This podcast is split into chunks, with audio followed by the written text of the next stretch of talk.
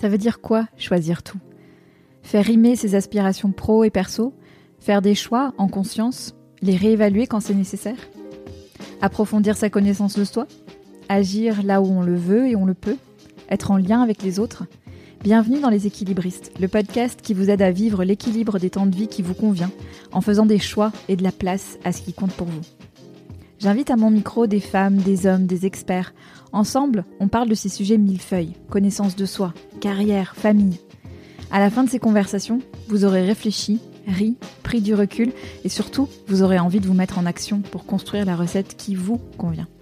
Je m'appelle Sandra Fiodo et je suis la fondatrice de Conscious Cultures, une société de conseil et de coaching qui vise à promouvoir une meilleure intégration des domaines de vie pour que carrière et vie personnelle se construisent ensemble, en harmonie. Si vous aimez les équilibristes, pensez à vous inscrire à ma lettre, numéro d'équilibriste, que j'envoie deux fois par mois pour partager réflexions, anecdotes et ressources sur les sujets que nous abordons dans le podcast. Le lien pour vous inscrire est dans les notes de cet épisode. Merci de votre écoute. Je me réjouis de faire avancer ces sujets avec vous. Il y a quelques mois, Sophie Charlotte Chapman m'a contactée pour me proposer un épisode sur le deuil. Elle m'avait déjà écrit en 2020, quelques mois seulement après le décès brutal de son mari Ben. Cette deuxième fois fut la bonne. Je vivais aussi un deuil, et même s'il était bien différent du sien, il m'a rappelé à quel point on parle peu du sujet, et à quel point on peut se sentir démuni face à la peine de nous endeuiller, a fortiori dans un contexte professionnel.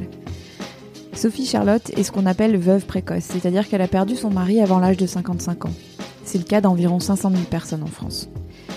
Sophie Charlotte est animée par cette envie que son vécu serve aux autres, et c'est ce qui nous a guidés dans cet échange, où nous avons exploré le fait de devenir la seule source de revenus pour sa famille, l'impact du deuil sur sa santé physique, au-delà de la fatigue, les pertes de mémoire, de concentration induites par la surcharge mentale, la place de l'humour quand elle évoque son deuil, la maladresse et la gêne de la part de celles et ceux qui se sentent démunis pour lui témoigner leur soutien.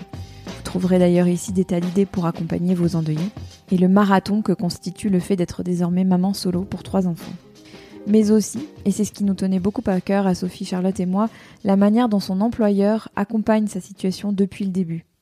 Un bel exemple d'empathie et d'adaptabilité de leur part, et de courage et de communication de la part de Sophie Charlotte. N'ayez pas peur de cette conversation. Elle est pleine de générosité et de pistes pour mieux accompagner le deuil, qu'on soit endeuillé soi-même ou en situation d'accompagner quelqu'un qui l'est. Chaleureux merci à Sophie Charlotte, dont j'admire la force et la générosité. Vous trouverez dans la description de cet épisode, qui l'accompagne sur votre plateforme d'écoute ou sur mon site www.leséquilibristes.com, toutes les ressources mentionnées dans l'épisode. Elles sont nombreuses. Bonne écoute. Bonjour Sophie Charlotte. Bonjour Sandra. Bienvenue dans Les Équilibristes. Je suis Merci. très heureuse de t'y accueillir. Euh, comme d'habitude, on va démarrer par Sophie Charlotte Petite. T'étais comment à l'âge de 7 ans? Ah, l'âge de 7 ans. Tu rêvais de quoi? Euh, pas facile. J'ai des souvenirs à l'âge de 7 C'est ans où beaucoup m'a répété c'est l'âge de raison, c'est l'âge de raison.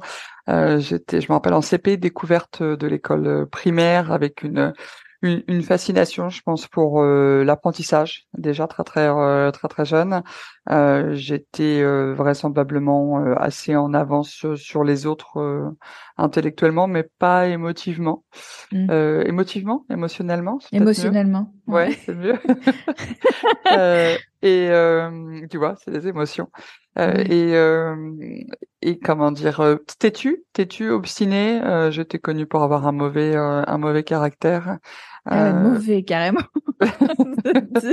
mais pas encore de euh, pas encore de rêve à, à cette époque-là. Je, je me rappelle vraiment d'être- d'avoir été marquée par l'entrée euh, au CP et, euh, et la découverte de de, de ce qui nous attendait dans l'apprentissage, dans le savoir. euh, vraiment euh, vraiment beaucoup apprécié euh, cette euh, cette en tout cas cette année-là. C'est intéressant par rapport à ce que tu fais aujourd'hui. On en Oui. reparlera peut-être après.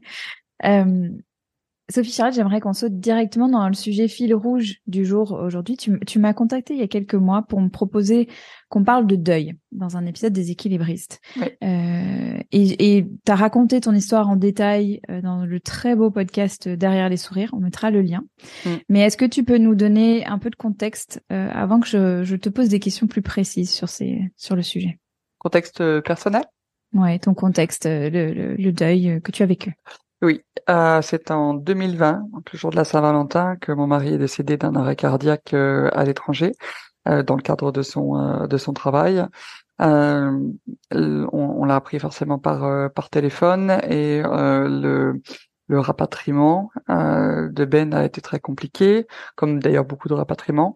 Euh, il a duré 15 jours euh, et, et, au moment où on a pu lui donner des, des, obsèques dignes de ce nom, on était déjà en mars et, et, et, le mot coronavirus et, et Covid commençait à circuler.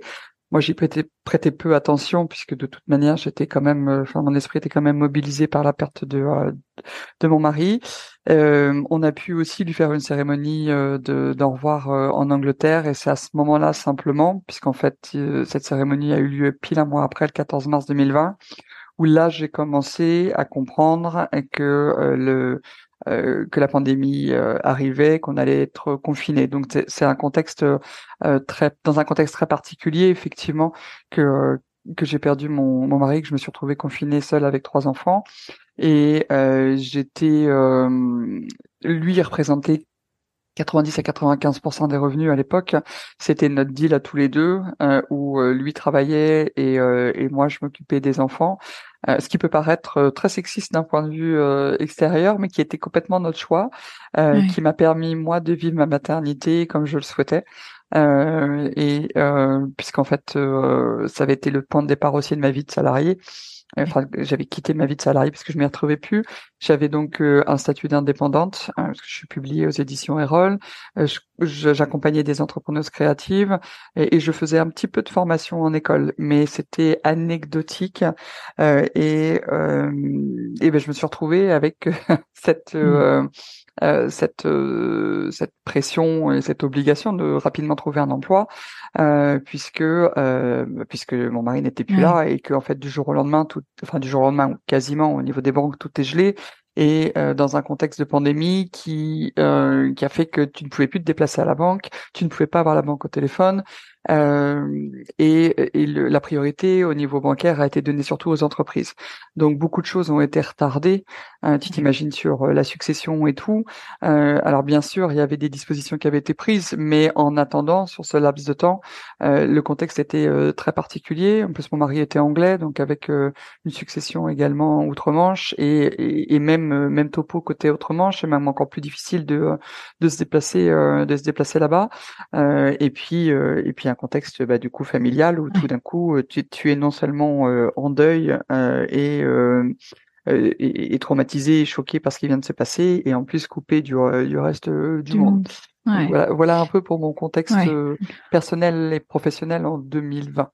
Ouais, on va je te propose qu'on balaye un peu tous ces, ces, différents sujets parce que tu les as évoqués, euh, mais qu'on rentre un peu dans le détail de ça parce que tu, tu évoquais bah, le, le deal, la, façon dont vous étiez organisé en famille, qui était la façon qui vous convenait à vous, euh, au-delà du choc et, du traumatisme que, que tu évoques, euh, donc il, a, il s'est agi pour toi de retrouver du travail, enfin de, de, mm. de, trouver des sources de revenus pour subvenir aux besoins. Ça a été ma, ouais, ça a été ma priorité. Euh, j'avais à l'époque déjà des, euh, je donnais déjà des cours, euh, mmh. certains cours déjà en distanciel bien avant le Covid. Donc finalement, le, sur ma façon de fonctionner, le distanciel n'était pas un problème. Ce qui avait été compliqué, c'était de de d'allier ça avec l'école à la maison. et et donc, j'ai, enfin, j'ai toujours eu des, des étudiants très appréciables et qui m'appréciaient. Euh, et qui ont été d'autant plus bienveillants. Et je me rappelle de ce moment où je suis en cours en, Zoom, là, comme tout de suite, et, euh, et mon téléphone sonne, je préviens les étudiants que je dois répondre parce que j'attends un appel. C'était pas l'appel que j'attendais, j'attendais l'appel du notaire, et en fait, c'est une assistante sociale qui me contacte. Et, euh, et tout de suite, avec ce, cette image négative de l'assistante sociale, j'ai ce réflexe de ça y est, on va me retirer mes enfants. Et, euh, ah et, dans ma ah oui, et dans ma voix, les étudiants l'ont bien senti. Ils m'ont dit écoutez, madame, prenez votre temps, nous on travaille de notre côté, prenez votre appel, on comprend bien. Et donc euh, je me rappelle encore de cette panique, et alors que l'assistante sociale a été euh, d'une aide très très précieuse. Et en fait, elle a commencé en me disant, mais je, voilà, vous êtes la deuxième personne que j'appelle aujourd'hui. je viens d'appeler un papa qui est dans une situation d'urgence comme vous. Et euh, j'avais pas, j'ai pas compris en fait d'où elle m'appelait, comment elle me connaissait, pourquoi elle utilisait le terme d'urgence. J'avais en fait déjà oublié parce que ça c'est un des, gros problèmes que j'ai vécu. Si on en reparlera, je pense, c'est ces années d'ici, que je m'étais déclarée sur la CAF en tant que que famille monoparentale. J'ai aucun souvenir de l'avoir fait. Et elle me dit, euh, voilà, vous êtes une maman seule, euh, avec trois enfants, confinée. Je viens de me, euh, enfin, je viens de, regarder votre situation et si j'ai bien compris, vous n'avez aucun revenu. Et je dis oui, effectivement, c'est bien ça. Elle me dit, mais comment vous allez faire? Et, mmh. euh, et, je lui explique que, euh, bah, que je vais trouver un emploi et que je suis pas euh, sans ressources euh, physiques et, et intellectuelles et que j'ai quand même un bagage, que je suis diplômée, que et elle me dit mais vous savez que vous avez le droit à des aides. Je lui dis non mais moi je moi ma priorité c'est de trouver un boulot. Elle me dit mmh. oui madame mais vous savez qu'on est en pleine pandémie et, et, et vous savez que que la CAF est là pour vous aider et et, et, cette peur s'est transformée en, en, reconnaissance, en gratitude, parce que elle a été euh, ça, a été vraiment très très marquant. Elle m'a dit c'est tout à votre mérite de raison, mais sachez que dans l'urgence, telle que la situation est là, nous sommes là pour vous aider. Et, euh, et elle a été plus qu'une aide euh, financière, puisqu'elle a été capable de débloquer des aides d'urgence, parce qu'en fait j'avais des missions aussi qui allaient tomber. Moi, je, au mois de mhm. juin, j'avais des missions de jury, tout était passé, enfin tout avait été annulé. Donc elle me mhm. dit, vous allez aussi avoir une perte de revenus. Dis oui, vous avez raison. Et euh, elle a été euh, comme un coach. Elle m'a vraiment motivé à faire toutes les démarches. Elle m'a dit voilà, vous pouvez réclamer ça, euh, vous faire rembourser de ça, vous contactez la mairie, vous recontactez l'école de vos enfants. Si vous ont dit non, vous donnez mon nom.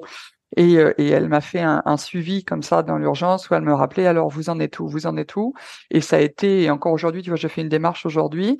Je pense à elle parce que bah, j'ai mmh. revu son nom justement et ça a été vraiment euh, un des un départ de euh, euh, de, de l'après et notamment de cette vie euh, de cette vie après après Ben et, et, en parallèle effectivement mon urgence enfin mais même mon urgence ça avait été de, de retrouver de trouver pas retrouver mais de trouver un emploi à plein temps et dans ma tête j'étais parti sur des missions comme moi j'étais déjà vacataire des missions de vacation qui se cumuleraient. J'étais assez confiante sur le fait que j'allais trouver euh, c'était plutôt en fait comment j'allais cumuler toutes ces missions et, et, mon rôle de maman euh, célibataire euh, solo euh, à ce moment-là. Parce que j'imagine, bah, encore une fois, indépendamment euh, de, de, de émotionnellement et, du traumatisme, de, du jour au lendemain, subitement devoir euh, travailler à plein temps, alors que que, que tu t'assurais de, de toute la vie du foyer et que mm. ça t'occupait déjà bien.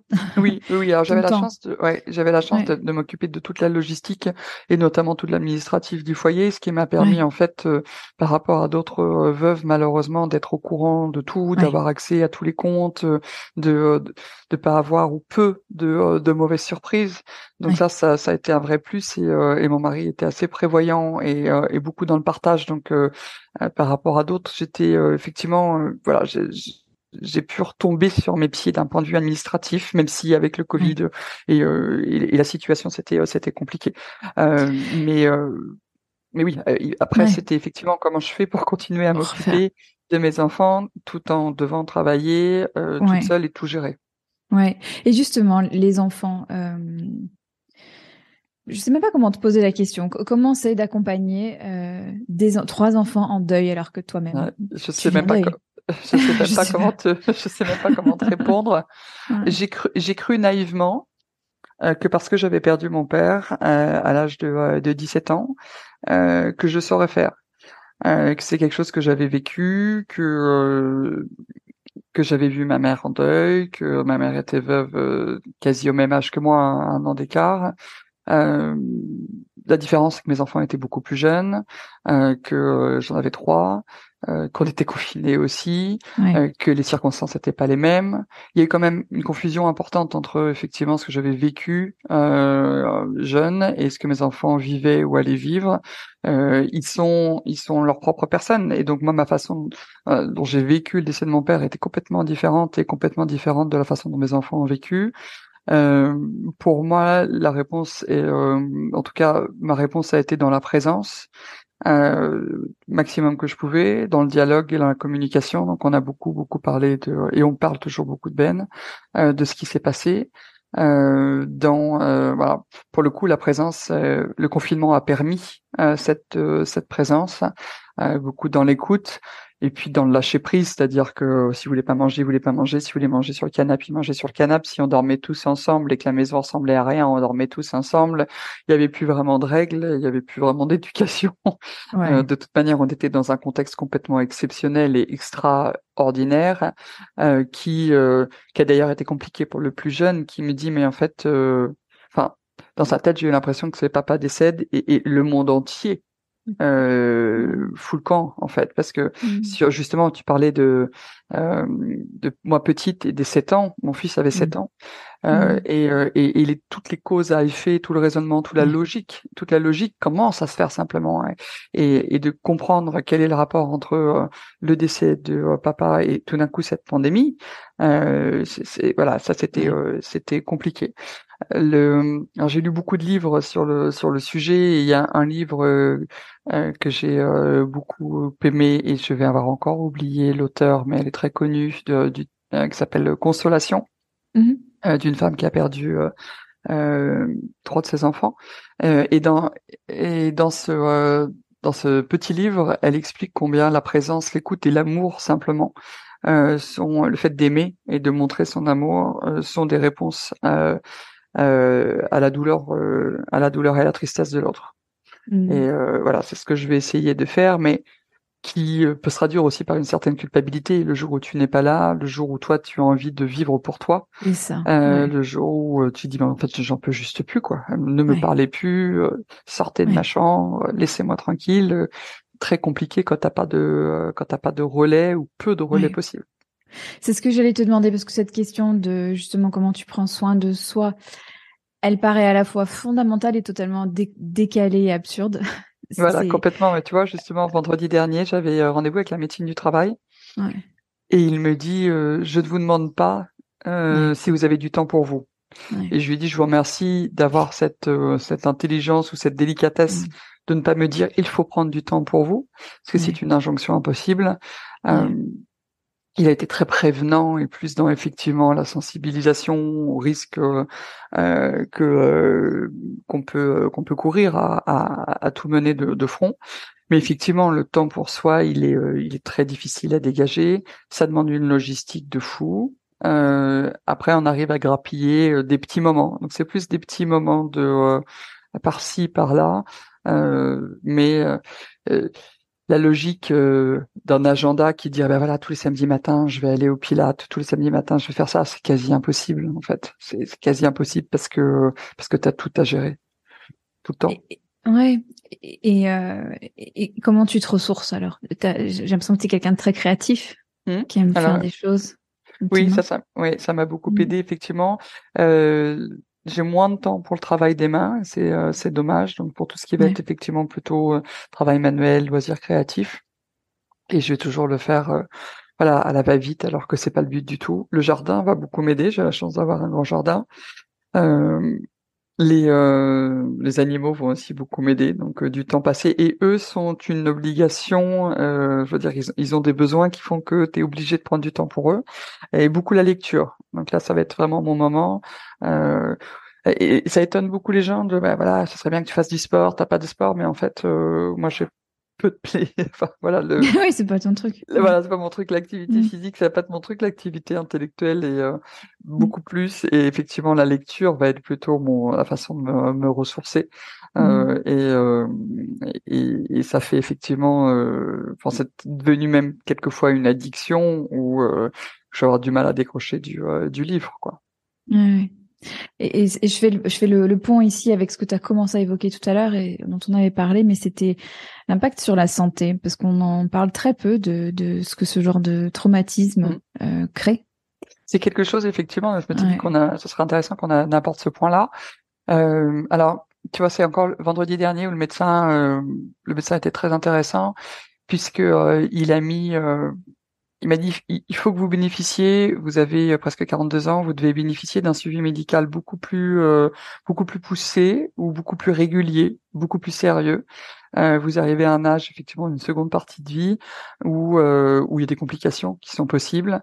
Et on sait que dans, vos, dans votre situation particulièrement, euh, le deuil aujourd'hui, on en parle peu, mais est reconnu comme, comme ayant des, des effets physiques sur la santé, donc qu'elle soit sur le corps comme sur le sur la tête euh, important euh, et c'est là où ça se complique effectivement pour le travail euh, moi en l'occurrence euh, sur ma santé euh, en dehors de, de la prise de poids qui d'ailleurs qui peut être ce qu'il me dit est-ce que vous avez des des, je sais plus comment il m'a posé la question. Je lui ai dit, mais par contre, je, je, ne supporterai pas de remarques de votre part. Il m'a dit, non, je suis pas là pour vous faire la morale, que ce soit la perte de poids, que ce soit la prise de poids.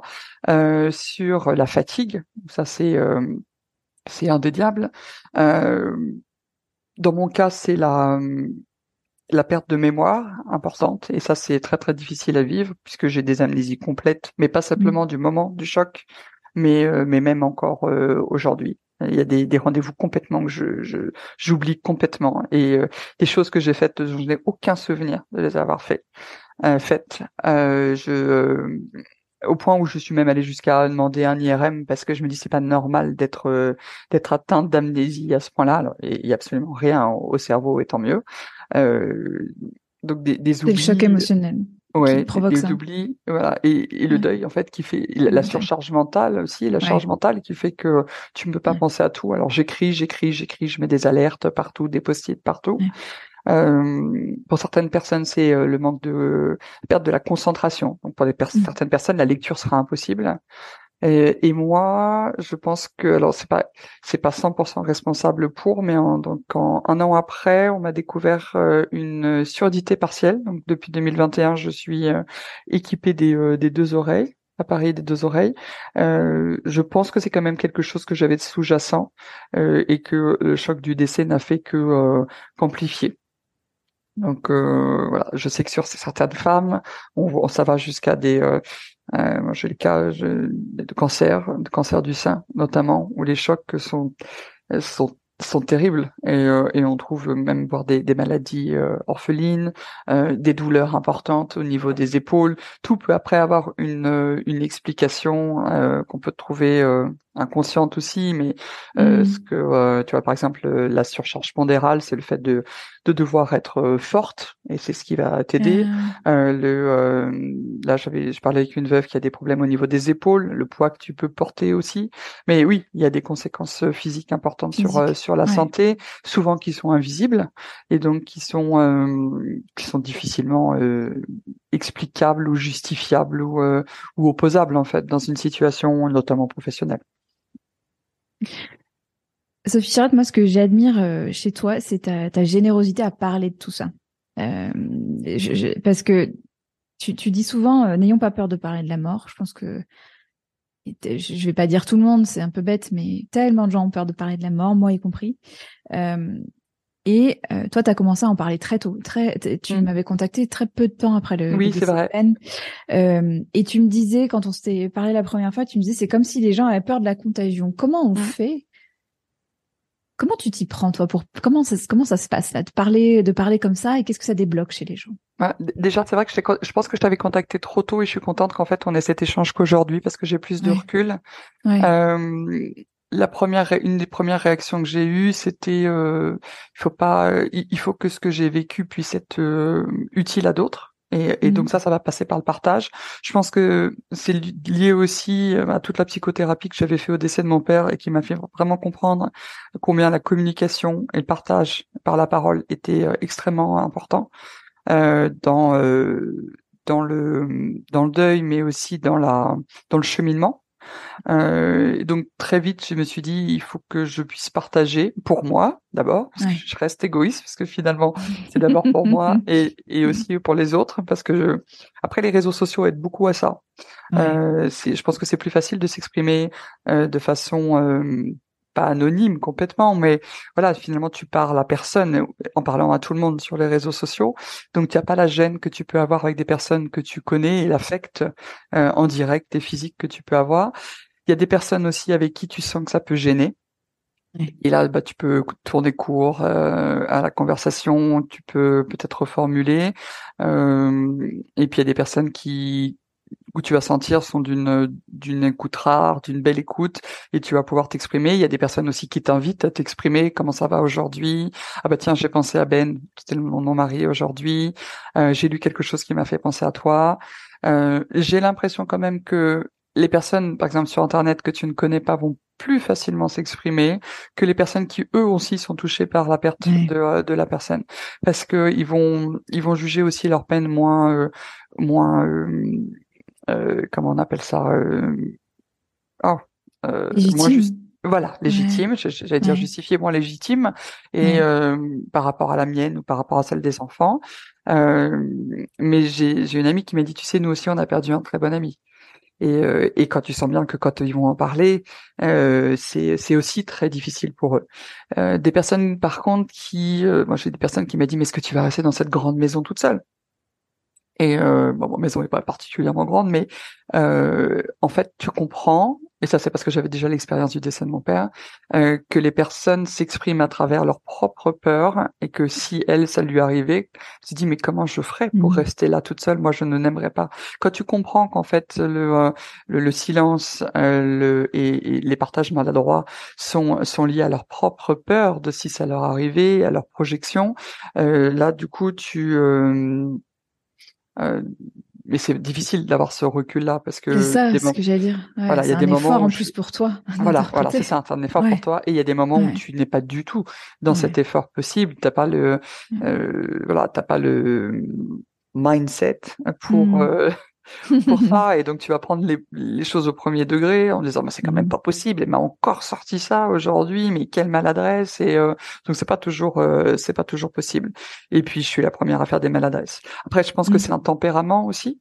Euh, c'est un tempérament. Des personnes qui de toute manière sont beaucoup plus timides beaucoup plus réservées. Je le rencontre à travers mes étudiants moi, j'encourage les étudiants à nous dire s'il y a des problèmes, euh, qu'on puisse comprendre euh, leur changement d'humeur, leur changement de résultat, la chute. Euh, il y a des étudiants qu'on voit transformer, on ne comprend pas ce qui peut se passer et on ne peut pas forcément imaginer que c'est un deuil euh, ou une situation euh, des parents, une, une mère en malade. enfin voilà. Et donc on encourage. Là, j'ai eu le cas dernièrement d'une jeune où on, a encouragé à, exprimer mal-être pour comprendre et pouvoir l'aider. Mais est-ce que c'est culturel aussi euh, d'avoir mmh une certaine gêne? Je pense qu'effectivement, on n'est pas, euh, on n'est pas éduqué, on n'est pas habitué à parler de, de la mort. Et ma, ma fille me l'a dit encore il y a pas longtemps. Elle m'a dit, mais tu sais, quand tu es dans la voiture et que tu parles du deuil comme ça, comme si euh, tu allais chercher une baguette de pain, moi, mes amis à côté, ça les choque. Mais c'est normal aussi. Pour certaines personnes, la confrontation avec la mort se fera très tardivement dans leur vie.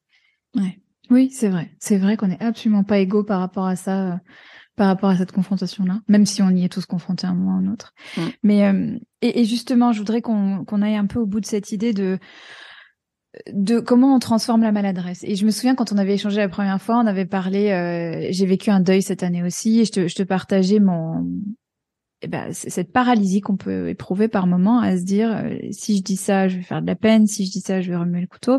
Et tu m'avais dit quelque chose de très aidant qui était qu'il vaut mieux être maladroit euh, par excès de, de, dire des choses que maladroit par silence. Par silence, oui, je crois. Ouais. Je crois que le silence est pire que tout. Pire que tout. Oui, le silence est pire que tout. Euh, et euh, il vaut mieux effectivement. Et aujourd'hui, je pense qu'on a des, euh, des moyens d'expression qu'on n'avait pas il y a 50 ans. Tu peux mmh. envoyer juste euh, le jour, par exemple, de l'anniversaire du, du décès. Moi, bah, bah, ça m'a beaucoup peiné cette année que peu de personnes se soient manifestées, alors qu'aujourd'hui, tu peux juste envoyer un petit cœur et tu sais très bien que la personne qui le recevra, enfin, ça témoigne de, de, ta pensée parce que le je pense à toi ou tu sais j'ai bien pensé à toi, mais en fait j'aurais aimé que tu me le manifestes ce jour-là. Et rien que le petit cœur, j'ai mes, mes très bonnes amies m'ont dit, euh, j'ai sur trois amies, il y en a une qui s'est manifestée ce jour-là. Les autres du coup ont, on renchaînait en disant j'ai bien pensé à toi, mais je ne savais même pas. Je savais même pas comment m'exprimer. J'avais peur d'être maladroite. Je leur ai dit mais juste en faisant effectivement. Et vous savez aujourd'hui un émoticône ça peut suffire dans cette euh, dans cette situation. Euh, mmh Après on peut effectivement reprocher la maladresse. Je pense qu'on peut essayer de réussir à mettre des euh, des guillemets, des formes. Donc mmh. voilà, j'ai peur mmh d'être maladroite, mais voilà ce que je voulais te dire. Oui. Euh, Je j'ai pas les mots, mais euh, si je les avais, c'est ça que je voudrais te dire. Mmh. Euh, il y a des formulations aussi qui euh, comment tu vois sur des comment tu vas aujourd'hui parce que de toute manière la réponse elle est je, je vais mal. Je vais mal ça va mal c'est compliqué c'est euh, c'est douloureux. Mais il y a des moments où ça va quand même. Et, euh, et donc il y a des petites précisions comme ça effectivement. Mais je reviens sur ce que je dis je crois que le silence c'est pire que tout et, et, et c'est très intéressant ce que tu viens de partager sur le comment ça va aujourd'hui. Et j'ai vu sur ton sur ton compte Instagram qu'on référencera qui est plein d'idées et de, et de choses aidantes. Tu euh, tu parles aussi de ce appel quand tu veux ou passe quand tu veux. Ah oui, qu'on dit, ouais, qu'on dit avec la meilleure volonté. Et ça me rappelle une conversation que j'avais eue avec une invitée sur la question des aidants. Tu vois, cette, on se dit que comme ça, on propose de l'aide, mais en fait, en face, la personne qui vit un drame, elle, elle, elle peut pas la saisir. Qu'est-ce que tu proposes à la place? On propose rien là, en disant euh, passe quand tu veux. Tu sais, ma porte est toujours ouverte. Je pense qu'on, enfin, ouais. le, le, côté aigri de l'endeuillé me dit, en fait, il se donne bonne conscience. Euh, Le côté un peu plus euh, euh, constructif de l'endeuillé, si justement on peut essayer de, de, partager et de faire évoluer les choses, euh, c'est que euh, la personne elle aura toujours besoin d'aide. Euh. Elle voudra appeler à n'importe quel moment. Et puis quand elle va oser le faire, elle peut se heurter à des noms, à des portes fermées, pas parce que la personne ne veut pas, mais souvent parce qu'elle n'est pas disponible. Et, euh, et, quand tu t'es pris plusieurs, bah non, aujourd'hui je suis pas là, bah euh, ah bah non, en fait je suis partie, bah non, je suis sortie avec des copines, et t'es là. Et au bout d'un moment, bah, tu finis par dire non, enfin, même plus essayer de demander à l'aide. Tu sais, faut pas hésiter, ou, des, ou même un pastoriori, ah bah t'aurais dû nous le dire. En fait, je vous l'ai dit, je vous l'ai dit, mais vous l'avez pas entendu. Euh, je, euh, mais tu sais, euh, j'aurais pu t'aider. oui, mais euh, demander à l'aide, c'est c'est déjà accepter sa propre vulnérabilité et pour mmh. certains caractères ou, euh, ou certaines personnalités, on a quand même aussi peut-être un certain ego, une certaine fierté. Euh, c'est une logistique aussi de demander. Je vais demander à telle personne, est-ce qu'elle est disponible là? Mais il faut que je demande aussi à telle personne. Donc quand tu vas dire, bah voilà, je voudrais t'inviter. Est-ce que tu es dispo ce samedi soir à telle heure? Mmh. Ou euh, j'aimerais te rendre service. Qu'est-ce que tu préfères et que je te euh, fasse un plat ou que je te lave ta voiture? Euh, et, euh, et, souvent, j'ai eu des petites attentions qui étaient qui, que j'ai beaucoup appréciées de personnes que j'avais pas attendues euh, ou je m'attendais pas du tout parce que c'était très concret. Donc euh, et, et, plus souvent, je me rappelle de la voiture. J'ai lavé ta voiture parce qu'elle était vraiment trop sale, ça me faisait pitié. Et tu vois, et ça m'a fait tellement plaisir, c'était hyper drôle. Mmh. Et quelquefois, c'est juste une petite attention qui, est, qui va être euh, euh, qui va être déposée dans la boîte aux lettres, euh, par exemple. Donc, euh, quelquefois, c'est pas c'est pas grand chose. Euh, et euh, c'est bah, j'ai fait tes photocopies au boulot parce que je sais que c'est sous l'eau, quoi. j'ai une collègue qui m'a dit si tu veux, tu me donnes le paquet de copies parce que je sais que que c'est hyper compliqué déjà sur une personne. J'allais dire normal. une prise de poste comme ça, c'est compliqué mais hésite pas. Et puis, euh, je t'ai fait le sujet parce que je sais que de toute manière, c'est compliqué. Donc, en fait, c'est des actions euh, concrètes et qui sont arrêtées dans le temps et qui ont, euh, qui sont pas. Je sais bien que c'est pas des paroles en l'air parce que la volonté, je pense que je, je, je crois aujourd'hui beaucoup dans, dans l'humanité, mais euh, si c'est pas concret, en fait, c'est comme si c'est un peu comme un, un, bon cadeau pour plus tard, quoi. Ouais, ouais, ouais. Euh, j'ai envie qu'on qu'on parle un tout petit peu de l'humour parce que parce que tu t'hésites pas à en injecter euh, quand on parle et euh, oh, et parfois ça déstabilise. Je me souviens d'une anecdote que tu m'avais racontée sur un étudiant qui sur le jour de la Saint-Valentin là, elle est, elle est géniale cette anecdote. Ah oui, alors j'en ai plusieurs euh, et aujourd'hui je les tourne en dérision et, et d'ailleurs ça met les étudiants mal à l'aise. Aujourd'hui d'ailleurs il y a plus beaucoup d'étudiants à qui je le dis parce qu'en fait j'ai j'ai commencé mon ma prise de poste en septembre 2020, je l'ai annoncé parce que ça, ça faisait six mois, je savais que c'était euh, c'était problématique et que si jamais ils me voyaient s'écrouler, ils me mmh. voyaient m'écrouler, euh, qu'ils qu'ils sachent ce qui se passait. Aujourd'hui, j'ai pu le dire. Par contre, effectivement, il y a des anecdotes euh, où euh, où ça va être compliqué de faire l'impasse dessus et quel que voilà quel que soit ton état d'esprit euh, ça va forcément te euh, euh, ça va forcément te, te, choquer. Alors je sais plus quelle anecdote je t'ai donné parce que j'en ai plusieurs du coup sur la Saint-Valentin. C'est vrai mmh. qu'effectivement un décès le jour de la Saint-Valentin c'est assez mais comme d'ailleurs toutes les dates sont difficiles hein, mais je sais plus laquelle c'était mais c'était celle où il, te dit ah on fait quoi ce soir? Et puis tu voilà. dit ben il est mort et voilà et donc j'avais une étudiante qui euh, une étudiante qui me dit ah madame euh, euh, le BDE organise une tombola avec un un repas pour deux à gagner pour la Saint-Valentin. Je dis oh moi je vous remercie j'ai déjà acheté les crêpes c'était une il y avait une mmh. animation puis elle insiste en disant bah ça pourrait être sympa de sortir et tout un repas à deux ça fait toujours plaisir pour la mmh. Saint-Valentin et euh, celle-là, j'étais pas bien, donc je lui ai pas, euh, je lui, je, l'ai remercié, je suis partie. Mais j'en mmh. avais une autre euh, qui euh, qui m'avait dit ça. J'ai osé être compliqué parce que de toute manière, il est mort. Et en mmh. fait, ils savent pas si c'est du lard du cochon. Et euh, mmh. voilà, ça va être aussi la personnalité que j'ai en face de moi. J'ai un étudiant, ça, ça l'a vraiment et j'en ai rigolé après avec lui. Il est venu me voir en me disant, je suis vraiment désolé, je voulais pas remuer le couteau dans la plaie. Et je lui dis au contraire, vous n'avez pas remué le couteau dans la plaie, vous m'avez donné l'occasion de parler de lui aujourd'hui. Oui, mais bon, vous n'avez pas besoin de ça euh, pour penser à lui. Je lui dis, mais j'ai besoin de rien pour penser à lui. Donc, euh, puis je dis, puis entre nous, ça m'a permis de vous, vous euh, fermer un petit peu le bec et puis vous m'avez laissé tranquille pendant tout le cours. Alors, voilà, tu vois, on a rigolé, mais ça dépend aussi de la personne que tu as en face de, de toi. C'est vrai que c'est et notamment dans cette vie professionnelle, le, j'appréhende beaucoup cette date du, de la Saint-Valentin. Ouais. Ouais, j'ai la chance d'avoir euh, des employés, un employeur bienveillant qui aujourd'hui euh, comprend toujours ça et ne va pas me planifier de cours ce jour-là. Euh, ça n'empêche que la Saint-Valentin, comme toutes les fêtes commerciales, elle se prépare 7 à 4 15 jours à l'avance et, euh, et qu'à de toute manière ce sujet-là je ne peux pas euh, je peux pas l'éviter il faudra qu'à un moment donné je puisse euh, euh que je puisse passer au-dessus et peut-être annoncer vraiment voilà c'est une période compliquée pour moi et voilà, j'en suis pas j'en suis pas encore là mais justement, j'aimerais bien qu'on parle un peu de, de, ton employeur parce que donc ce, ce job, tu l'as sollicité à la, à la, mort de Ben et mm. Et c'est un employeur qui était donc au courant de ce qui se passait. Alors, qui... voilà, c'est un petit peu plus. Euh, en fait, donc je te, je te disais, j'étais vacataire. Donc, euh, quand tu es formatrice, tu donnes des, euh, des cours. Ça peut être 40 heures dans une école, 100 heures dans une autre. Et euh, ma responsable pédagogique à l'époque était en phase de départ.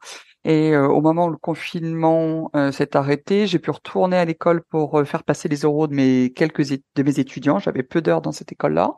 Euh, et, euh, et, pour les surveiller les étudiants. Et tout d'un coup arrive la directrice que je n'avais jamais rencontrée en fait et qui me dit Madame Charpin, je voulais vous rencontrer.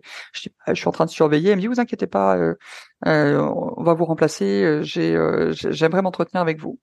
Et, et, en fait, rapidement dans l'entretien, je comprends qu'elle a des heures à me proposer et plus que juste des heures, carrément quasi un 100% en CDD. Alors on dit que, euh, on y croit, on n'y croit pas que que les dessins nous envoient, veillent sur nous. Je suis persuadé, si tu veux, ça m'est arrivé euh, quatre mois après le décès de Ben, alors que j'étais en pleine recherche. Je suis persuadé qu'effectivement, il veille sur moi et que c'est lui qui euh, qui a participé à cette recherche ou en tout cas à cette obtention. Et, et ma directrice avait été au courant de, du décès puisque la responsable pédagogique je crois pendant une journée, une réunion de direction, avait euh, annoncé la nouvelle, puisqu'en fait moi j'avais envoyé un mail en disant mon mari vient de décéder, je ne pourrai assurer mes cours pour le moment. Et euh, je pense que ma directrice a été euh, euh touchée par par ma situation. Après, on parle pas du tout de pitié, hein, on parle de vraiment de peut-être bah, c'est une femme avec trois enfants qui s'est projetée aussi dans ma situation et qui m'a offert une chance incroyable parce que euh, dès le 1er septembre 2020, tu vois, en pleine année Covid, euh, j'ai décroché. Euh, alors certes, euh, elle me l'a dit, vous avez le diplôme qui va bien avec, mmh. vous êtes capable de, on sait, vous avez déjà donné des cours chez nous, donc j'arrivais pas sans rien. Mais elle m'a offert effectivement un, un, temps complet en CDD, ce qui est chose très très rare dans la dans la formation, et avec une compréhension et une bienveillance dont j'avais dont j'avais besoin. C'est-à-dire que pour les démarches, notamment euh, notamment avec le notaire, des rendez-vous, t'as pas trop le choix euh, dans les dates, euh, les rendez-vous en Angleterre, les les obligations avec les enfants, les enfants malades. Enfin voilà, il y a une très très grande bienveillance, très arrangeante également. Enfin voilà, je pense que j'ai eu j'ai eu une chance inouïe. Après, dans cette situation, je, y a, les gens sont toujours compréhensifs, mais dans une certaine mesure. Moi, ça, ça a été dans la durée. Euh, et, euh, et, tous les collègues ont été bienveillants. Euh, J'ai euh, mon directeur qui est arrivé aussi, donc mon N plus 1, qui est arrivé, qui a pris le poste en même temps que moi. Pour le coup, lui, il ne me connaissait pas, ne connaissait pas mon histoire, mais il a toujours eu un grand respect pour ma situation. Aujourd'hui encore, quand il m'a demandé mes préférences pour l'année prochaine, je lui dis, voilà, et le 14 février, je souhaiterais être avec mes enfants. Il l'entend, il le respecte. voilà, donc ça, j'ai et je demande par exemple à peu travailler le mercredi ou si possible. Enfin voilà, ils sont. Après, je, sais que je leur donne l'appareil, c'est-à-dire que euh, je fais mon travail et que je pense que si j'abusais de la situation, ce serait pas pareil. Mais j'ai, euh... ouais, je pense que j'ai aussi une grande chance. Tu sais, en, préparant, parce que euh, tu, tu le sais, hein, c'est ce qui m'intéresse beaucoup dans, dans mon travail, c'est de comprendre comment les entreprises peuvent arrêter avec cette scission pro-perso parce que typiquement dans des dans, dans une situation comme la tienne, ça n'a aucun aucun sens. Enfin, ce que tu vis dans le perso est totalement euh, déborde partout. Et en fait, en lisant, euh, en préparant notre entretien, je me dis mais finalement un deuil, c'est comme si tu cumulais euh, l'expérience d'un parent solo, d'un aidant et d'un handicap invisible, les trois en même temps. Je te, je te remercie d'utiliser ce terme-là parce que j'aurais, j'osais pas. Alors effectivement, je pense que je pourrais puisqu'aujourd'hui je, je suis même reconnu en, en, de, en situation de travailleur en situation de handicap. J'ai du mal euh, avec l'appellation.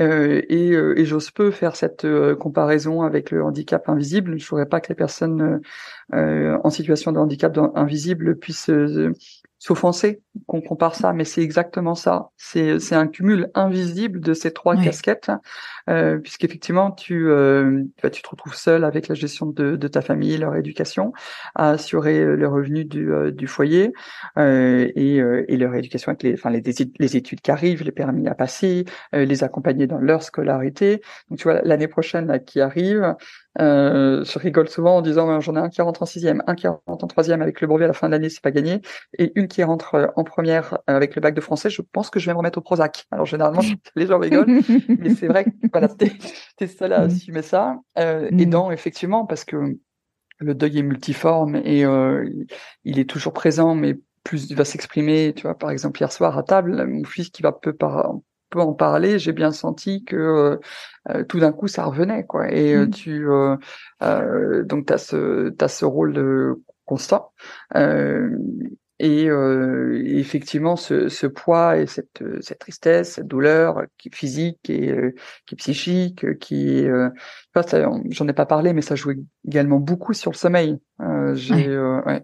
tu, moi, je vais énormément travailler le soir, du coup, pour pouvoir euh, bah, je rentre, je m'occupais des enfants, m'occuper de la maison et après, euh, euh, parce que quand tu es formatrice ou quand tu es enseignante, tu as quand même beaucoup de travail chez toi.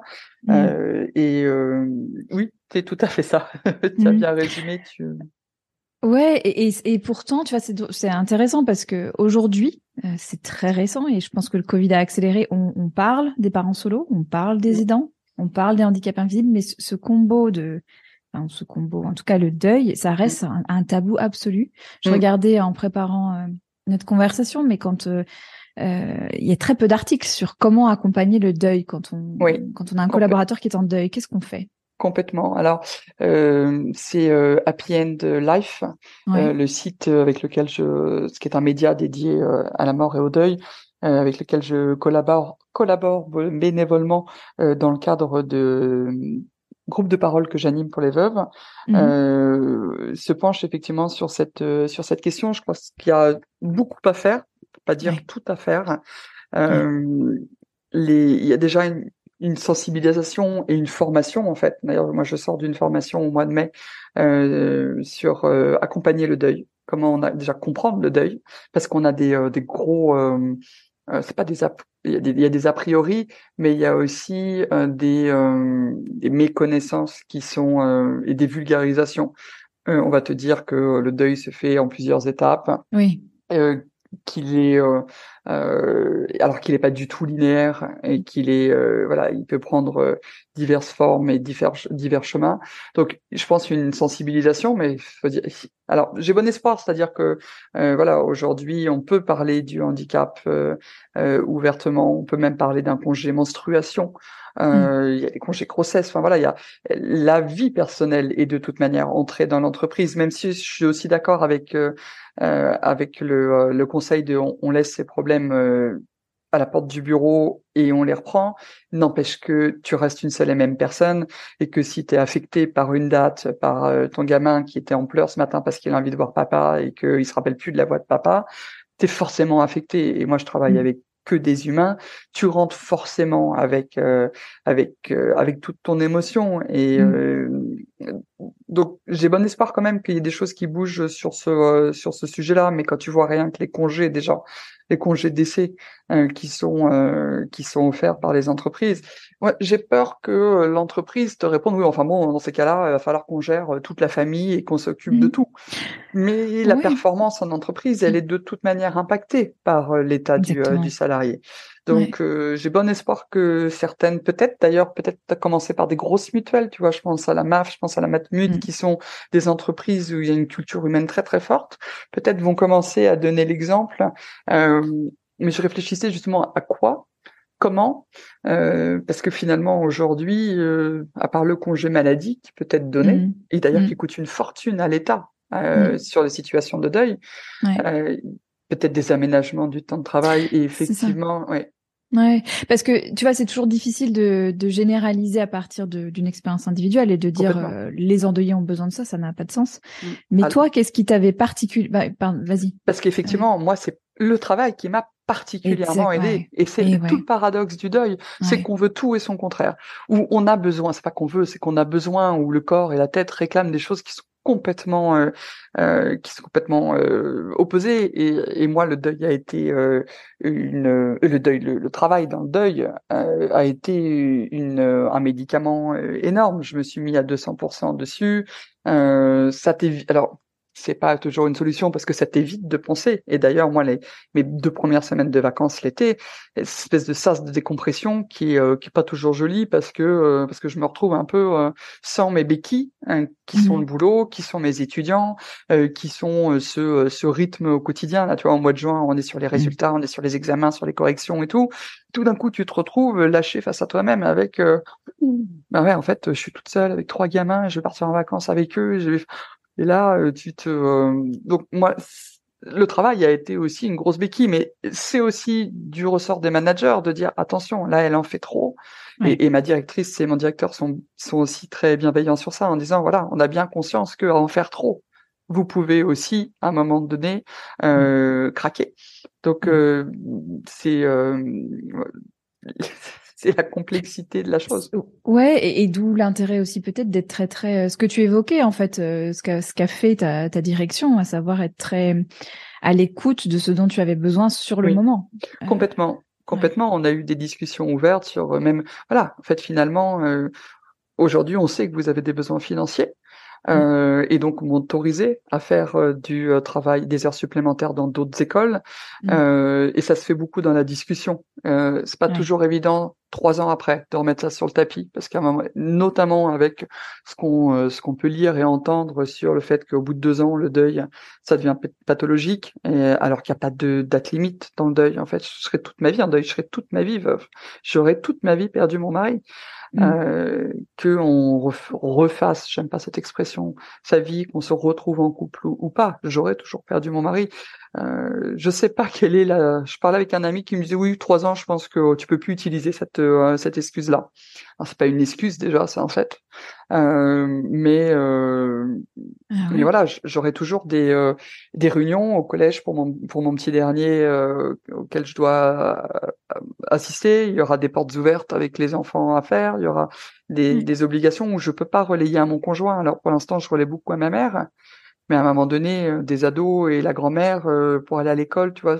Là, il y a, y a, tout ça où euh, et puis ma mère va se fatiguer aussi à un moment donné, donc c'est, je sais pas combien de temps on peut on peut utiliser cette cette épreuve comme étant légitime dans ton organisation. C'est, ouais, ça me, c'est, ça me surprend de de poser les choses comme ça, euh, on se dit que bah oui, comme tu dis, en fait, euh, toute la vie, ça sera le cas. Toute, les, toute la vie, tu seras la, le, le, parent de ses enfants, euh, le seul parent vivant de ses enfants, en fait. Mm. Donc il n'y a, y a, pas de date limite là-dessus. C'est. Alors je pense qu'effectivement, quand ils auront gagné leur autonomie, leur indépendance, et que je retrouverais une vie de presque que pour moi et que j'aurais plus d'obligations, d'horaires, de, notamment parce que la logistique elle est, elle est compliquée. j'aurais moins sollicité mon employeur. Mais c'est vrai que j'ai mmh. toujours euh, c'est c'est pas toujours mmh. euh, facile de dire bah voilà euh, bah, mmh. j'aurais besoin de pouvoir changer cette heure là parce que il mmh. faut que j'amène un tel ou bah non j'ai pas de relais je... et c'est la c'est le représentant légal qui doit le faire enfin voilà c'est ouais, ouais. Ça, c'est intéressant ce que tu partages sur cette notion de durée. Et il y a la, il y a la phase aiguë et il y a la phase longue en fait. Oui, en fait, la phase la nouvelle réalité. Ouais. Oui, voilà, parce que euh, je me rappelle, j'ai une cousine qui euh, qui a une qui a un enfant qui est polyhandicapé et euh, et une, une, autre cousine qui est sage-femme m'avait dit, tu sais, les gens sont souvent, il, faut, il faudra que tu sois présente dans la durée pour elle. Les gens sont souvent présents sur le moment, mmh. mais la vraie épreuve, c'est celle de, dans la durée. Et, euh, et c'est vrai qu'au bout d'un an, les gens et l'aide commencent à se rarifier aussi parce que les gens sont rentrés dans leur propre vie et que bah, Sophie en extérieur, ça a l'air d'aller. Et effectivement, je pense que je suis d'une nature à pas me laisser abattre, euh, à être assez combative. J'ai de la chance d'avoir un, un, surplus d'énergie. Euh, donc euh, c'est, mais toutes les femmes ou tous les hommes qui perdent leur conjoint, conjoint conjointe sont pas forcément dans cette euh, dans cette mmh. situation. Et, et, là, c'est pour ça que je n'ai pas besoin de sport. Je crois mon, mon, marathon, il a déjà commencé depuis 2020 dans des mmh. situations. J'ai même une amie qui m'a dit, ben c'est vrai que là ça fait ça fait deux ans, il va falloir commencer. Tu sais, après deux ans, on parle de dépression. Je lui dis, tu vas me donner six mois de plus parce que je pense pas mmh. avoir eu un deuil complètement normal en pleine mmh. pandémie. Mmh. Donc, euh, et un cumul de fatigue où euh, je vois bien que euh, que ça m'a beaucoup éprouvé physiquement. Tu sembles avoir trouvé beaucoup de réconfort dans les groupes que tu as créés, que tu fédères. Euh, Est-ce que tu peux nous parler de tout ce que tu as créé autour de ça? Généreusement, je te leur dis le mot encore une fois, tu vas me dire que c'est égoïste, mais je trouve ça généreux. Alors, c'est pas toute seule, hein, je l'ai pas fait toute seule. Mm. Euh, c'est euh, notamment la rencontre avec euh, Sarah Dumont, qui est la fondatrice de Happy End Life, qui a été une rencontre euh très très enrichissante. Et c'est elle qui m'a proposé en disant bah voilà tu sembles ouvert euh, ouverte euh, au dialogue à la communication au partage. J'ai témoigné dans son podcast sans toi sur la perte de, perte de mon père. Et euh, elle me dit est-ce que ça t'intéresserait? Est-ce que ça te dirait de d'animer des, des groupes de parole? Donc qu'elle appelle des apéros de la mort. Et euh, j'ai répondu oui, mais je crois qu'en fait j'aimerais pouvoir le faire de façon thématique sur ce que je connais, à savoir le veuvage. Elle m'a dit écoute, je trouve ça très intéressant, puisqu'en fait elle, elle, a commencé aussi par animer euh, des, euh, des groupes de parole, mais tout deuil confondu. Euh, et c'est en septembre 2021 que sont nées effectivement les petites veuveries, qui sont des rencontres toutes les 6 à 7 semaines en ligne, qui sont effectivement bénévoles, gratuites. Et on reçoit, maintenant on est deux à, à les, à les les animer puisque c'est vrai que c'est c'est dur euh, émotionnellement mmh euh, de d'entendre ces femmes qui ont vécu des choses euh, similaires euh, et différentes. Euh, donc on est deux avec euh, Caroline que je taxe souvent d'ailleurs sur mon compte V comme mmh vie à les à les animer. sont sont des moments toujours très très forts effectivement parce qu'on commence par se présenter. ça fait un petit peu, tu sais, rencontre alcoolique anonyme mais on se présente, euh, on dit d'où on, vient, ce qui permet quelquefois des rapprochements géographiques. Tu vois, euh, je sais que d'ailleurs, faut que je la recontacte euh, une veuve qui habite très proche de chez moi, qui a le même âge, son mari est décédé la même chose que mon mari. ça permet une écoute sans, sans jugement. effectivement, moi, ça va beaucoup m'aider. Je sais qu'on a des habitués qui vont revenir régulièrement, donc c'est la preuve que ça leur fait du bien. Euh, de savoir aussi qu'elles sont pas seules à traverser cette épreuve-là et que leurs réactions ne sont pas des réactions de personnes complètement folles. Là, j'ai encore mmh. partagé ce matin le fait que j'avais du mal à jeter une boîte de médicaments de mon mari et, euh, et une, personne qui a perdu son mari me répond en me disant euh, bah ça me rassure, je suis pas folle parce que moi c'est pareil. Donc c'est cette solitude dans l'épreuve de ce qu'on a vécu. Et en fait, je, je suis convaincu de, du bien, des bienfaits de l'échange pair à pair. Et c'est même quelque chose que euh, j'essaie de mettre en place au niveau des, des étudiants. Euh, on n'apprend jamais mieux que par des personnes qui ont vécu la même chose qu'un médecin te dise faut faire du sport, euh, faut faire attention, faut mieux dormir, machin. Euh, oui, je vais l'entendre si toi tu l'as vécu. Euh, et, euh, et on va se rapprocher. C'est notre point commun aussi qui fait que, euh, d'ailleurs, comme la maternité, tu vas te rapprocher de personnes parce qu'ils ont eu des enfants en même temps que toi et, et, que tu partages les mêmes problématiques ou les mêmes problèmes ou les mêmes épreuves de vie. Mmh. Ouais, ouais. C'est en t'écoutant, je me dis, je me dis vraiment, on peut être, enfin, je sais pas, c'est peut-être un peu extrême. On ne peut être vraiment soutenu que par des gens qui sont passés par la même chose. Tu, tu, tu tirais jusque là. peut-être vraiment comprise. Compris. Comprise, ouais. Euh, et c'est une forme de soutien, forcément, la compréhension. Et on peut être soutenu par des personnes euh, qui ne l'ont pas vécu, mais qui ont une grande empathie, qui ont vécu quelques, qui ont vécu d'autres épreuves dans euh, dans leur vie. Après, il y a aussi le degré de euh, d'attente qu'on pose. Mmh. Euh, et, et, bien souvent, on a des attentes très très élevées avec des personnes qu'on aime beaucoup et dont et dont on va être d'autant plus déçu, mais pas forcément par la personne, parce que notre notre attente était euh, était élevée de par la relation qu'on a avec eux, et on va être agréablement surpris par des gens qu'on connaît peu et qui vont nous manifester une une affection ou un soutien qu'on n'attendait pas. Et donc, comme ça, on s'y attendait pas, on est d'autant plus touché. Donc, c'est encore un autre paradoxe et il faut réussir à remettre euh, le curseur. Et c'est pas au bon endroit et c'est pas toujours évident. Je suis déçu par cette personne parce que j'attendais plus d'elle, parce que je la connais, parce qu'elle me connaît et qu'elle aurait dû éviter cette maladresse.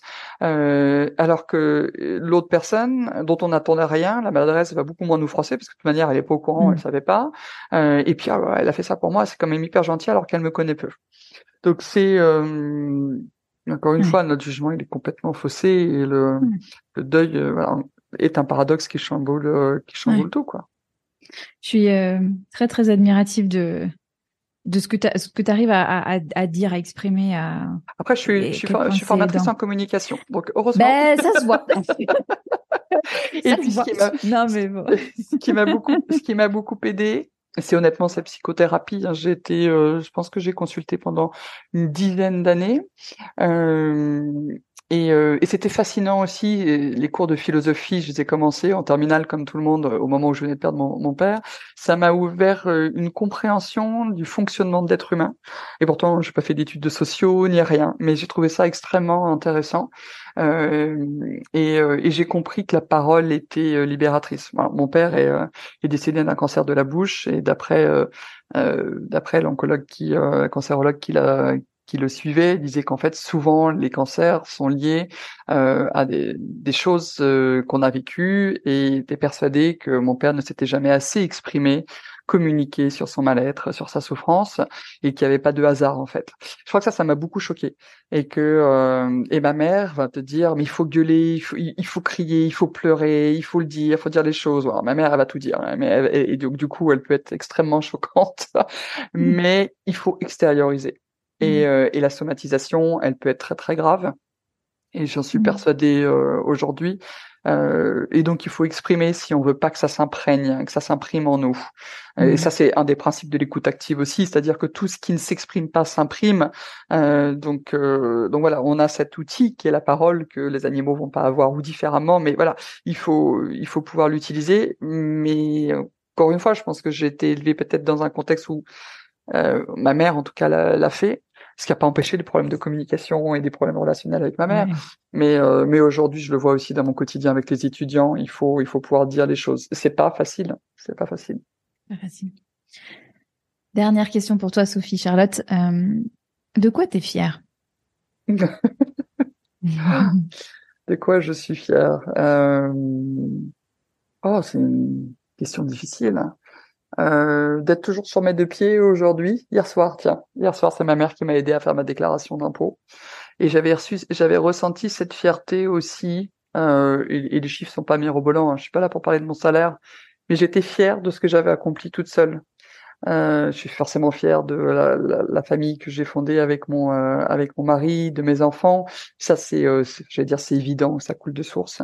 Euh, je suis fière, oui, aujourd'hui d'être toujours sur mes deux pieds, de pas de pas avoir sombré dans euh, euh, dans le côté euh, enfin c'est même pas ça. Je sais de je sais le côté euh, dark du deuil que j'ai connu euh, et ça je voulais pas le retrouver. Euh, donc je pense que c'est un espèce de un combat tous les jours de pas sombrer dans cette dans ce côté ce côté noir du, du deuil. Et, je ne jette pas du tout la pierre à tous ceux qui mmh. qui y sont parce que j'y étais et je sais que que c'est très difficile. donc je, suis assez fière effectivement d'être d'être toujours de toujours là, toujours debout, de pas baisser les bras, de m'accrocher. Euh, il y a des fois où c'est euh, c'est compliqué. Je m'arrêterai là, je pense, sur les euh, sur la fierté et beaucoup de petites choses en fait. Tu vois, en fait, les fiertés aujourd'hui, elles sont dans les petites choses de changer une ampoule toute seule, d'organiser le contrôle technique de ma de ma voiture. Elles sont des, des petites choses qui souvent rappellent aussi l'homme qui n'est plus là. et voilà, c'est souvent des petites fiertés. Eh ben merci de, de nous guider euh, à travers ton expérience et on, on partagera toutes les toutes les toutes les ressources que tu crées euh, au service des autres dans, en lien de l'épisode pour que et normalement si le j'arrive alors j'ai pas trouvé d'éditeur on l'a dit hein, c'est pas évident de parler du deuil j'ai pas trouvé d'éditeur d'éditeur pour le, le, guide sur le deuil que je souhaite je souhaitais publier donc je pense le mettre à disposition en ebook euh, à prix très très raisonnable, voire, euh, voire gratuit. Je sais pas encore.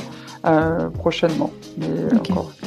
Eh ben, on inclura le lien. On le mettra à jour. Euh, le jour où ça paraît, tu me diras et on mettra. Merci. Merci beaucoup. Merci beaucoup.